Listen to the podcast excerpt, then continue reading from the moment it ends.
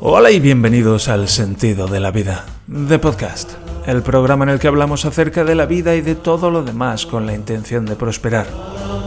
Hoy es miércoles, día 10 de enero del año 2024, y este es el episodio número 617. Todos nos hemos preguntado alguna vez.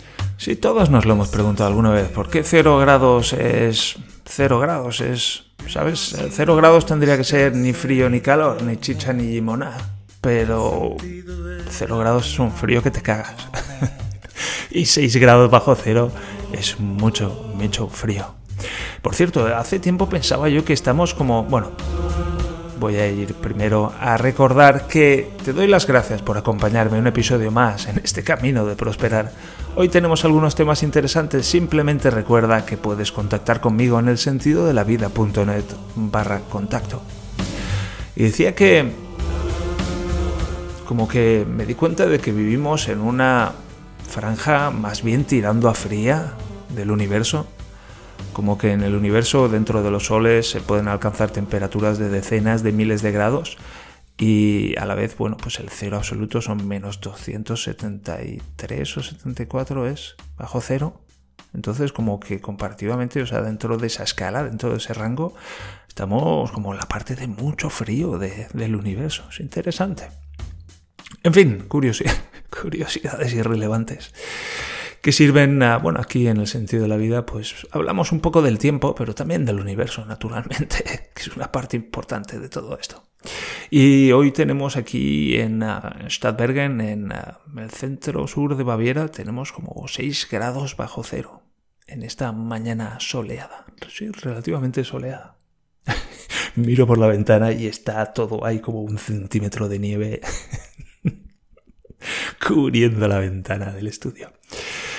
En fin, menudas hostias me está dando la vida estos días, estoy tambaleándome y, y, bueno, pues me estoy dando cuenta de mis carencias. Básicamente está el asunto de mi hermana, donde mi hermana me está dando de hostias y yo estoy aquí viéndola venir y sacudiéndome por dentro. Me están cayendo las bombas en mi interior y wow, vaya tela.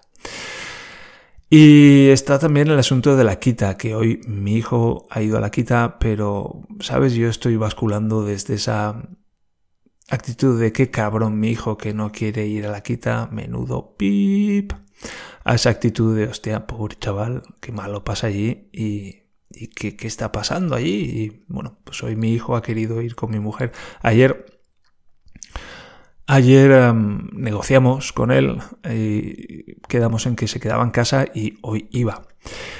Y pues, sinceramente yo no las tenía todas conmigo, ni mucho menos, porque bueno, mi hijo a menudo pues dice que sí o quedamos en una cosa últimamente y cuando llega la... es un poco como mi hermana, es un poco como mi hermana. Cuando llega la hora de mantener ese compromiso pues dice, no, no, de eso. Donde dije digo, ahora digo Diego. Y, pero no, esta mañana se ha levantado como muy fit, muy dispuesto y ha desayunado, hemos hecho el cambio de pañal, se ha cepillado los dientes y bueno, pues ha salido relativamente rápidamente. Ha elegido que lo lleve mi mujer y se han ido y cuando se habían ido a los pocos minutos me ha llamado mi mujer por teléfono y yo, ¿qué pasa? No, que salgas a la ventana que, que tiene que tu hijo que decirte algo. Y salgo a la ventana y ahí está mi hijo y mi hijo oye a él. el oso, el oso. Y hostia, el oso. Y he cogido al oso y el oso ha salido ahí a hablar con él. Y yo le tengo que ir a recoger también. Han negociado que en lugar de ir a las 12, vamos a ir a por él a las 11. Y, luego, pues a mi mujer tardaba en volver, tardaba en volver, yo súper inquieto, ¿qué pasa? ¿Qué pasa? ¿Qué pasa? Mm, en cualquier momento entran los dos por la puerta otra vez, como ha sucedido en alguna ocasión. Y, y, no, al final ha venido mi mujer sola. Voy a poner aquí esto en modo no molestar, modo concentración. Me gusta más ese, ese modo que el modo no molestar. Modo concentración una hora. Y mm, ha venido mi mujer y me ha dicho que, que, bueno, que ha ido todo bastante bien, pero que de las tres cuidadoras que hay han llegado y es un niño que, bueno, pues antes de Navidad estuvo como una semana que directamente no fue porque no quería ir y antes pues hemos tenido muchas dificultades para ir. Hemos estado hablando con la directora, bueno, mi mujer ha estado hablando con la directora del centro, etcétera, etcétera, poniéndole las pilas. Y, y bueno, pues hoy han llegado allí y, y una ni siquiera ha saludado, se ha girado, lo ha visto y se ha girado a seguir haciendo la cosa irrelevante que estaba haciendo. Otra ha dicho hola y también se ha girado y se ha alargado. Y otra ha sido lo único, la única que, bueno, pues ha dicho hola y le ha preguntado qué, qué tal las vacaciones y le ha deseado un feliz año nuevo y se ha involucrado un poco más. Y caray, pues mi mujer está enfadada de la hostia, porque que esa no es la calidad que esperamos, la calidad de trato y de integración que esperamos de, de la guardería. Y, y yo me he emocionado mucho. Primero me he sacudido mucho por, porque, bueno, me he dado cuenta de que es mi mujer la que nos está defendiendo a los dos, ¿sabes? Mi mujer está defendiendo a mi hijo y mi mujer me está defendiendo a mí en cierta manera también. Y, eso me ha emocionado mucho, se me han caído unas lágrimas y, y me ha servido para darme cuenta de, de, de lo pobrecito de mí, la verdad. De que en el fondo, en al menos una parte de mí, soy un niño herido, un niño... Estoy pensando en un libro de hipnosis que tenía que documentaba ciertos como arquetipos. Y uno de estos arquetipos es de Damage Child, el niño dañado. Y yo encajo muy bien en ese arquetipo. Y, y bueno, pues soy en gran medida un, niño dañado. Un niño traumatizado. Y lo de trauma me suena algo, un niño traumatizado me suena algo así como ¿sabes? Me hace sentir algo como de desprecio, de no me vengas con historias, ¿sabes?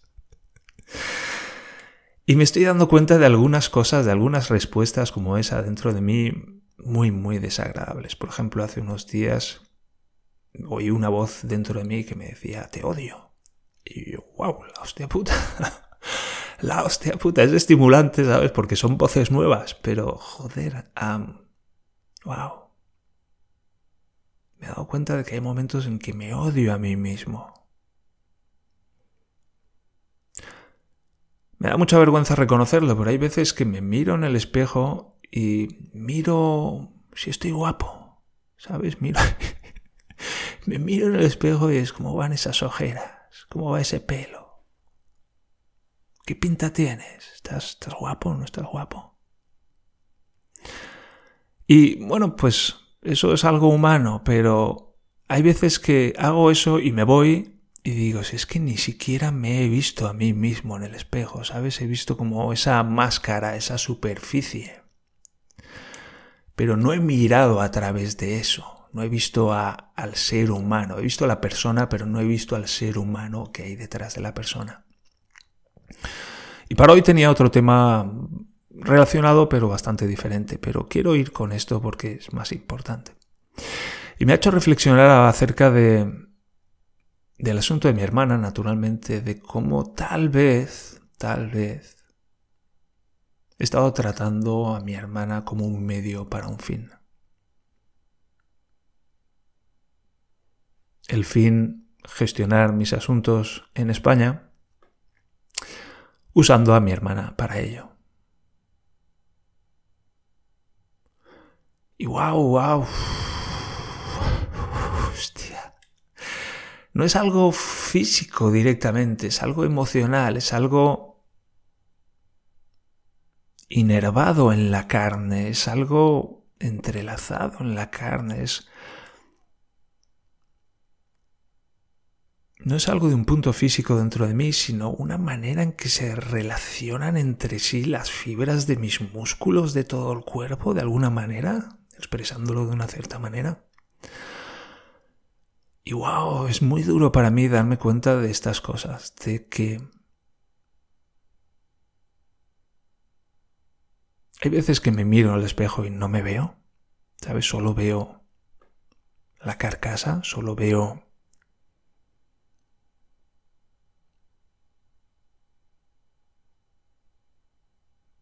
eso que me importa y me he dado cuenta de que yo aprecio mucho la belleza femenina.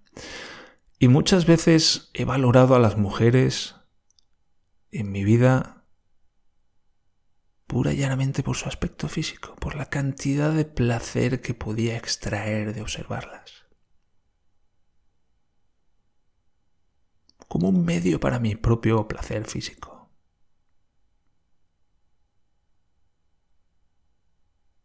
Es cuánto, cuánto placer puedo sacar de esta, de esta persona, de esta mujer. Sin darme cuenta, eh, es un, es un ser humano que vive y siente y padece como yo. Y en cierta manera no es un objeto para mi propio placer. Es, es un poco exagerado este, lo estoy llevando un poco al extremo, pero en esa dirección por lo menos un poquito va el asunto. Y esa manera de mirar a las mujeres muchas veces como una mujer tanto vale en función de cómo de bella sea. Y luego cuando me miro en el espejo es un poco también, bueno, cómo de bello soy yo. Cuanto más bello soy, más alto es mi valor. Cuanto menos, pues menos. Y es como, es, es muy jodido darme cuenta de esto. Es como una mirada tan asquerosamente superficial que me, jode mucho, pero me jode mucho de una manera muy profunda, de profunda en la carne, la siento. Y wow, ah, es muy difícil sentir esto. Wow,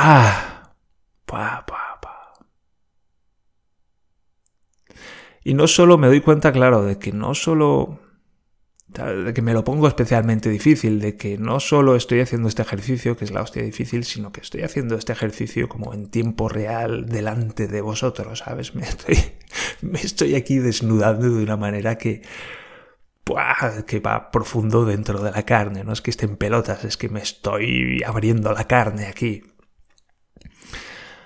¡Wow! digo esto para yo también darme cuenta y apreciármelo.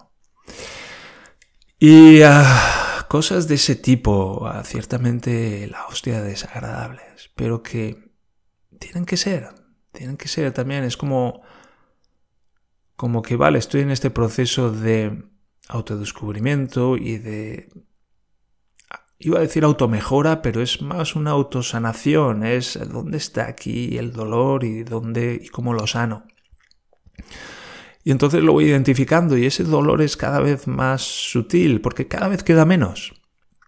Eso es algo que también tengo que apreciar. Llevo ya 10, 10, 15 años. hace 2008 empecé a estudiar PNL con el propósito de descubrir lo que me ocurría y ponerle fin.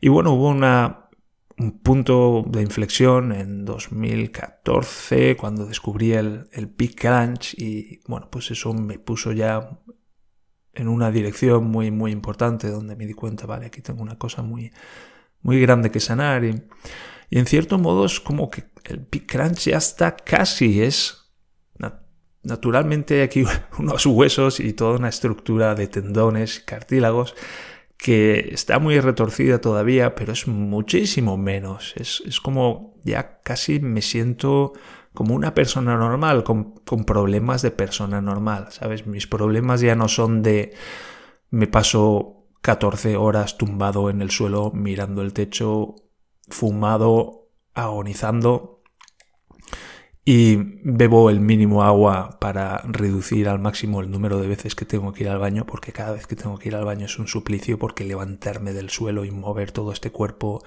toda esta masa de dolor hasta el cuarto de baño es una puta pesadilla.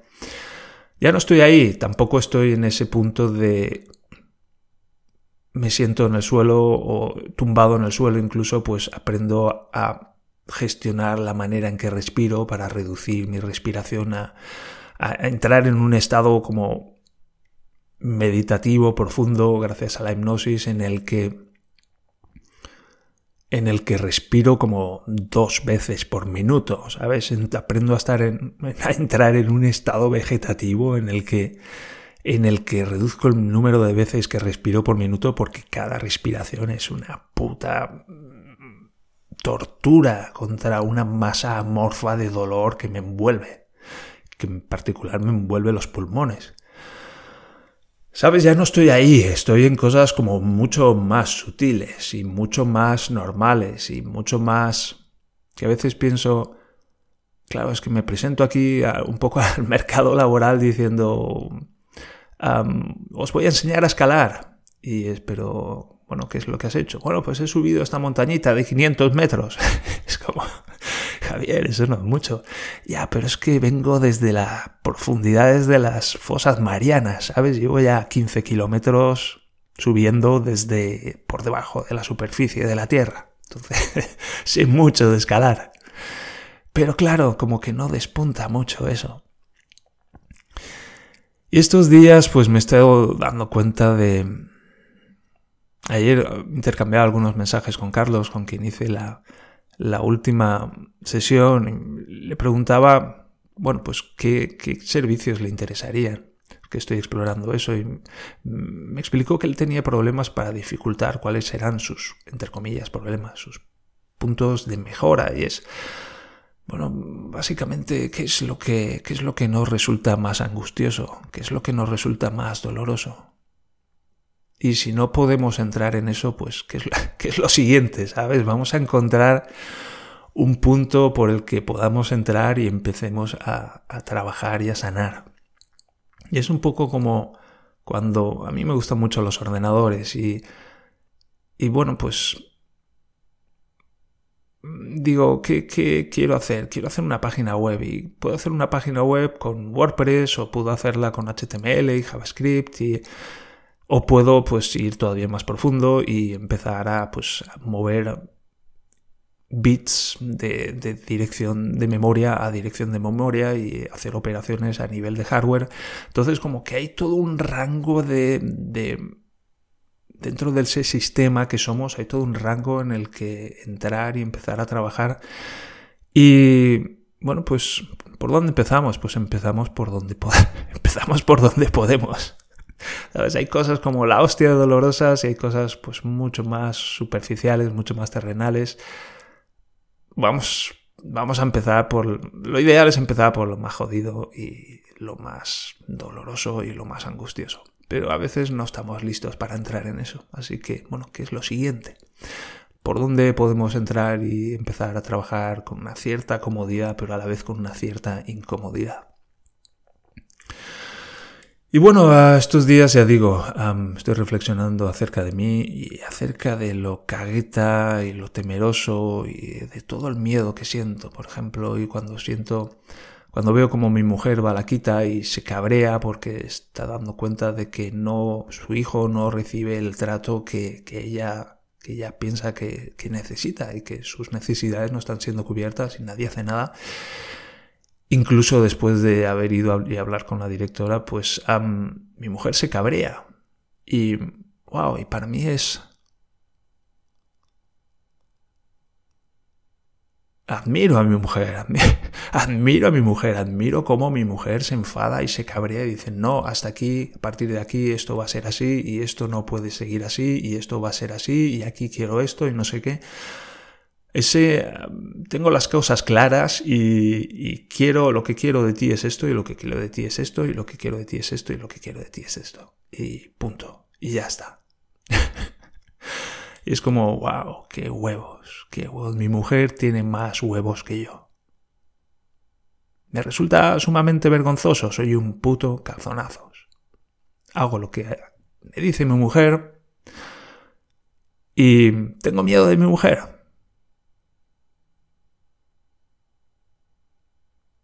Y esto daría daría tela para otro capítulo, porque estamos llegando ya al minuto 20 y va a entrar la salidilla. Pero es em, ahí hay una cierta es como dónde están los problemas y dónde está la recompensa. Es como quiero algo, quiero conseguir algunas cosas ¿Dónde voy a tener que picar? ¿Dónde voy a tener... ¿A qué me voy a tener que enfrentar? ¿Por dónde voy a tener que ir? ¿Sabes? Voy a tener que entrar por esa cueva oscura llena de murciélagos. Está llena de telarañas. Joder, me cago del puto miedo. Pero lo tengo que hacer. Porque quiero el tesoro que está al otro lado. Y hay muchas cosas así. Y bueno, pues así es como funcionamos. Así es como funciona la vida humana. Así que, eh, pongámonos manos a la, a la obra. En marcha. Esto es todo por hoy. Recordad que estamos aprendiendo a prosperar y estamos aprendiendo a apreciarnos, a valorarnos y a respetarnos y, en definitiva, estamos aprendiendo a amarnos. También recuerda que puedes contactar conmigo a través del sentido de la vida.net barra contacto y también a través del canal de Telegram, cuyo enlace de acceso puedes conseguir en las notas del programa. Por favor, dale a seguir y dame una valoración de 5 estrellas y así ayudarás a otros a encontrar este programa y a este programa a encontrar a otros. Mientras tanto, gracias de corazón por acompañarme. ¿Dónde está mi corazón? ¿Dónde está mi corazón? Por acompañarme en este camino de prosperar y nos encontramos en el siguiente episodio de El sentido de la vida de podcast. Hasta entonces, adiós.